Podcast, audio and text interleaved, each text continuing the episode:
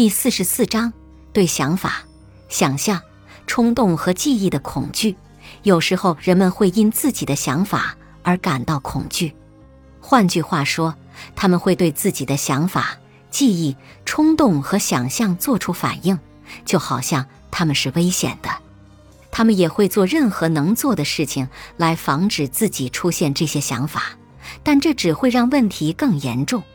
害怕自己想法的例子包括：一个患有强迫症的人担心自己一旦出现伤害自己心爱的人的想法，他就很可能会这么做；一个女人认为对上帝的消极想法袭上心头就意味着她是一个坏人，所以她感到恐惧。一个人觉得，如果自己过度忧虑，就会睡不着觉，所以感觉恐惧。一个患有开车恐惧症的人害怕一旦出现从桥上掉下去的冲动，就意味着他会将这个冲动付诸行动。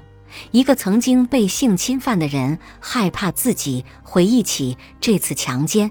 因为他担心自己没有能力处理这段记忆，在空行上描述任何你发现往往会体验到的令自己害怕的想法。